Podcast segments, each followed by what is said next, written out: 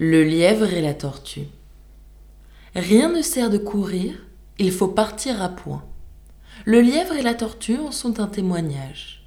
Gageons, dit celle-ci, que vous n'atteindrez point sitôt que moi ce but. Sitôt Êtes-vous sage répartit l'animal léger. Ma commère, il vous faut purger avec quatre grains dès les bords. Sage ou non, je parie encore. Ainsi fut fait et de tous deux on mit près du but les enjeux.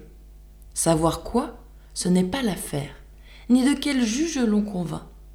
Notre lièvre n'avait que quatre pas à faire. J'entends de ceux qu'il fait lorsque près d'être atteint, il s'éloigne des chiens, les renvoie aux calendes, et leur fait arpenter les landes.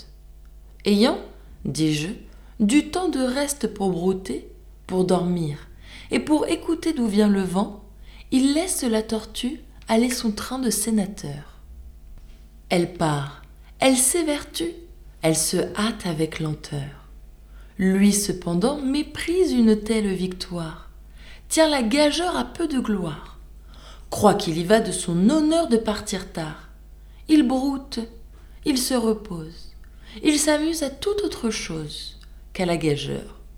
À la fin, quand il vit que l'autre touchait presque au bout de la carrière, il partit comme un trait.